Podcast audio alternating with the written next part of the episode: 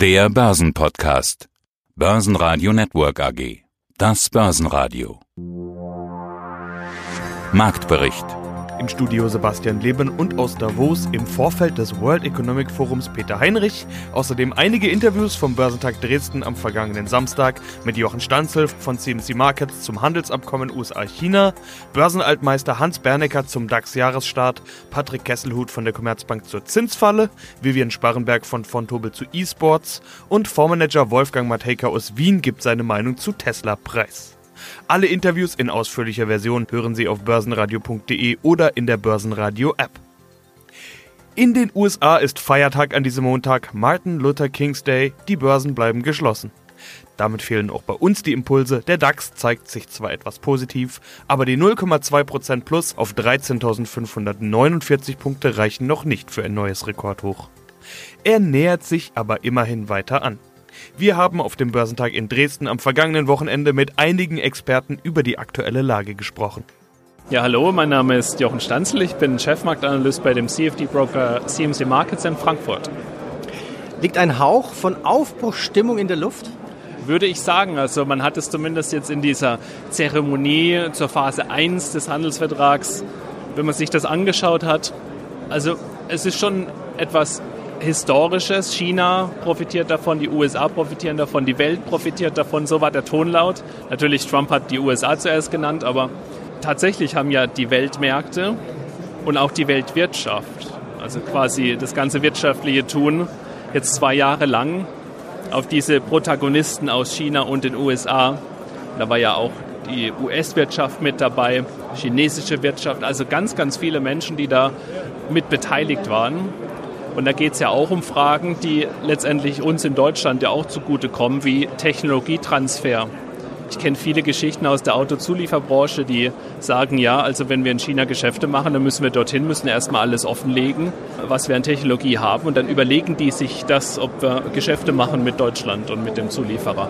Man gibt also dann Patente und Geheimnisse her, die man über Jahrzehnte eigentlich als das eigentliche Kapital, als den Burggraben, den man ums eigene Unternehmen hat, erstellt hat. Und wir profitieren davon auch, obwohl wir so aktiv ja da nichts gemacht haben dafür. Also wenn da der große Durchbruch kommt, muss man dazu sagen, der ist noch nicht da, dann ist es tatsächlich etwas, wie ich finde, was etwas sehr Positives ist, aber halt primär für die USA, primär für China und irgendwie indirekt für uns auch, aber halt eben nicht direkt.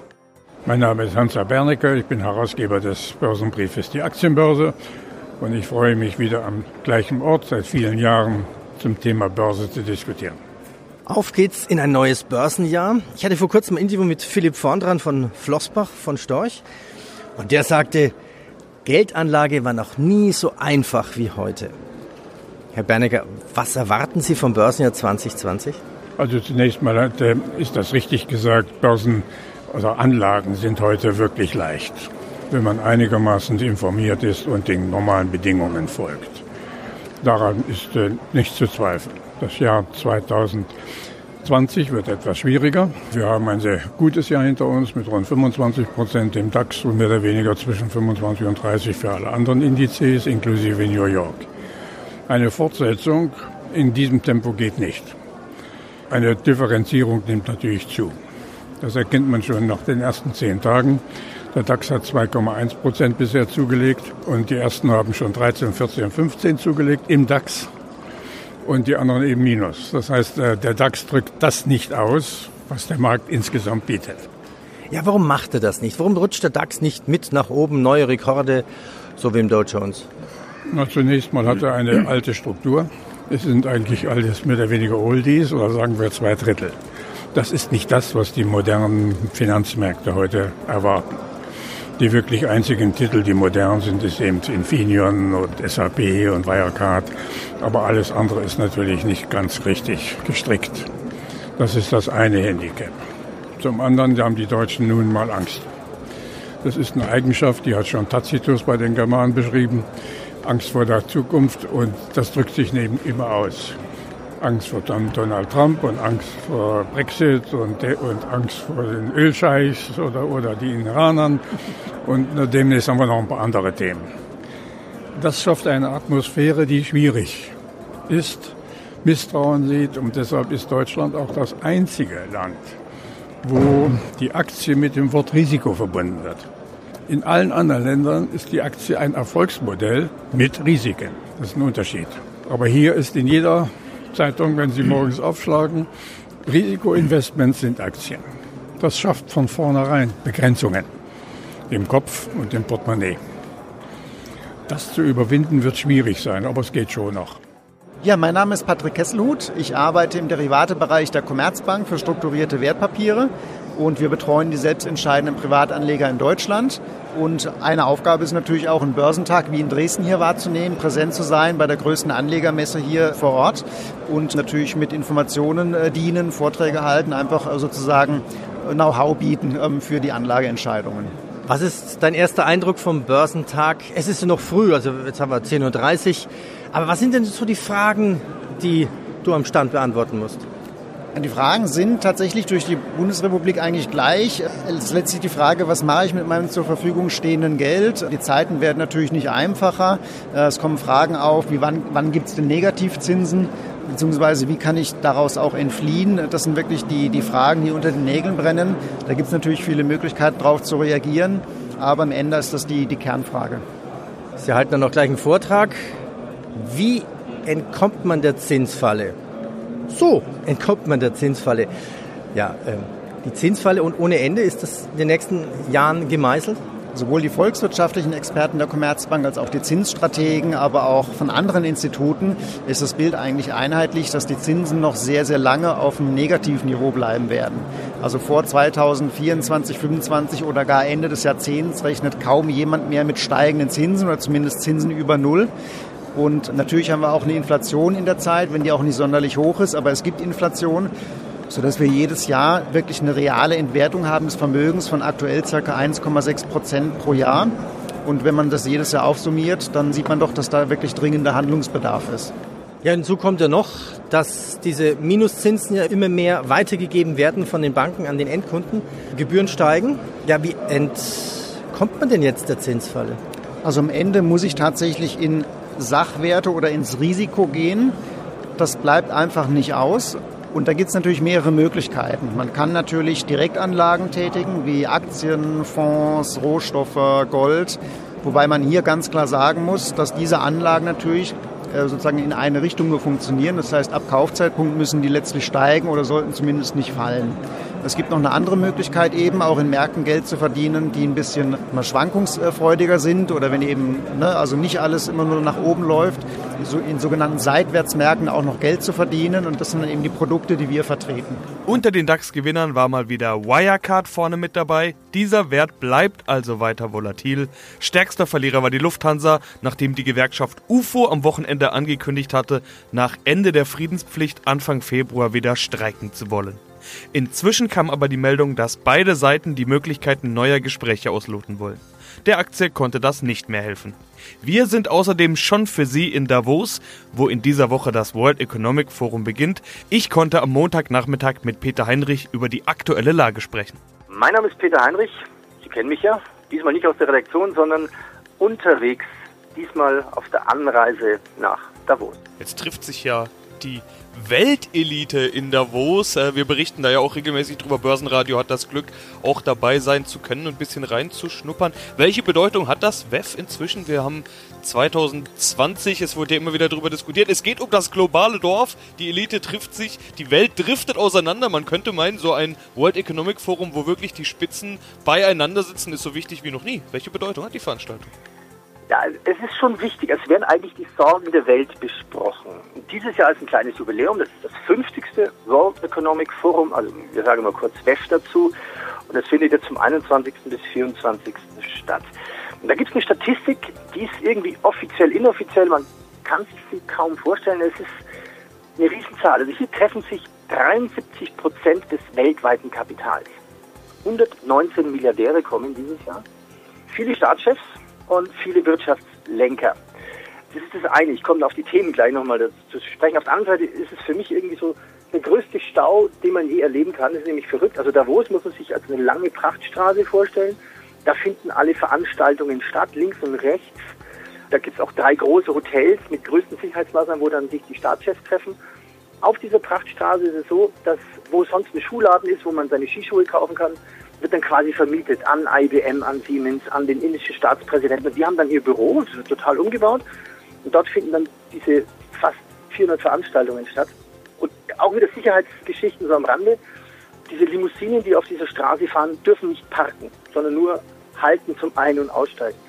So, dann kommen die Staatschefs noch extra an und die dürfen auch nicht halten und irgendwie parken, sondern die müssen alle fahren. Und so kreiseln in dieser 1,5 Kilometer langen Straße immer den ganzen Tag Limousinen und das ist der große Stau. Verrückt. Und wenn man so eine Limousine hat zum Ein- oder Aussteigen und die verpasst, nur dann kreiseln die halt nochmal und wieder eine, eine Runde. Das ist eigentlich schon der größte, sinnloseste Stau meiner Meinung, aber wie lässt sich Sicherheit anders definieren? Ja, kommen wir zu den Themen. Das diesjährige Motto lautet Stakeholders for a Comprehensive and Sustainable World. Also grob übersetzt könnte man sagen, Stakeholder für eine zusammenhaltende und nachhaltige Welt. Ja, und Greta möchte es mir verzeihen, ich bin ja auch mit dem Auto angereist, da mein Hotel ziemlich weit weg ist von Davos. Und ja, als Journalist hat man immer so einen Schwammmodus. Man saugt ganz viel auf, was man so sieht. Und was mir aufgefallen ist, der Klimawandel ist angekommen in der Schweiz. Es gibt keinen Schnee. Das ist unglaublich. Also ich war schon Sonntag unterwegs und mein Hotel am Sonntag war noch weiter weg von Davos. Ich habe mit der Wirtin gesprochen, Hotelwirtin, und die sagte, es gibt seit Weihnachten keinen Schnee. Und es ist wirklich so. Also der Schnee fängt frühestens ab 700.000 Meter an. Sie hat erzählt, dass es noch nie so der Fall war. Insofern ist es ziemlich spannend, dieses Thema auch hier zu haben. Also Thema Nummer eins ist auf jeden Fall Klima. Im Fokus stehen sieben Schlüsselthemen, unter anderem Umweltschutz, wirtschaftliche Ungleichheit, gute Unternehmensführung, die technologische Revolution, die Zukunft der Arbeit, Geopolitik und internationale Kooperation sowie Herausforderungen für die Gesundheit und den Gesundheitssektor. Mein Name ist Vivian Sparrenberg und ich bin Produktmanagerin bei Fontobel. Wir sind auf dem Börsentag in Dresden und wir haben mal wieder neue Rekorde an der Wall Street. Der DAX vor seinem Allzeithoch. Die Frage, die ich hier schon gehört habe auf dem Börsentag, Mensch, lohnt sich denn eigentlich das Einsteigen in Aktienmärkte noch? Das Einsteigen in Aktienmärkte lohnt sich immer, äh, egal in welcher Phase man sich befindet. Es kommt immer darauf an, was man vom Markt erwartet. Auf All-Time-Highs einzusteigen, sagen natürlich auch viele, okay, das ist jetzt nicht sehr sinnvoll, es kann nur runtergehen, die Korrektur kommen. Aber wenn das All-Time-High eins nach dem anderen gebrochen wird, dann kann man schon in gewissen Situationen auch davon profitieren. Man muss sich nur als Anleger auch vor Augen führen, dass es immer wieder runtergehen kann. Runtergehen kann ja auch eine Einstiegschance sein. Man kriegt Aktien billiger. Das ist manchmal eine Riesenchance. Die Anleger sind auch hier auf dem Börsentag unterwegs, nach Megatrends zu suchen. Wo kann ich denn einsteigen? Was sind denn momentan Megatrends? Megatrends sind eigentlich die Trends, wo man sagt, okay, die machen die Gesellschaft oder die Wirtschaft werden sie irgendwie so beeinflussen, dass es nachhaltig irgendwie in den Köpfen der Menschen bleibt. Viele Megatrends, die sich von damals noch in Erinnerung rufen lassen, ist zum Beispiel das Internet. Das war auch ein Megatrend, heute nicht mehr wegzudenken. Wenn man sich mal so ein bisschen umschaut, sind die Megatrends im Moment die Nachhaltigkeit, aber auch zum Beispiel E-Sports, die Cloud oder alles, was Digitalisierung vorantreibt. Ja, und wie investiert man in Megatrends? Das, das, eine Cloud zum Beispiel, da, da gibt es ja hunderte von Firmen, das ist recht komplex wahrscheinlich. Wenn man sich auf einen Megatrend, sage ich mal, spezialisiert oder man möchte darin investieren, gibt es entweder Zertifikate, die ein ganzes äh, Spektrum abbilden, oder man sagt, man möchte zum Beispiel in einzelne Anbieter von Clouds investieren, dann kann man sich einzelne Aktien dazu raussuchen. Also man kann schon sehr diversifiziert hier vorgehen. Man muss sich halt vorher damit ein bisschen äh, beschäftigen. Grüß Gott, Wolfgang Mateka, Mateka und Partner Asset Management. Ich bin aktiver Geschäftsführer und Fondsmanager in dieser Firma. Noch so ein Thema rund um diese moralisch-philosophischen Fragen, würde ich mal sagen, mhm.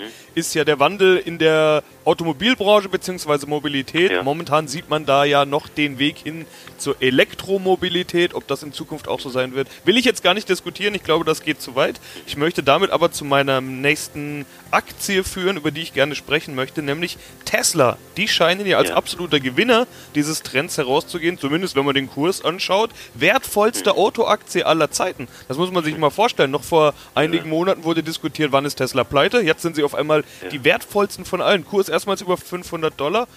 Wertvoller als die ganzen anderen US-Autobauer zusammen, zusammen ja. momentan. Also Wahnsinn. Die Frage ist, Hype oder Absturz? Was kommt da als nächstes?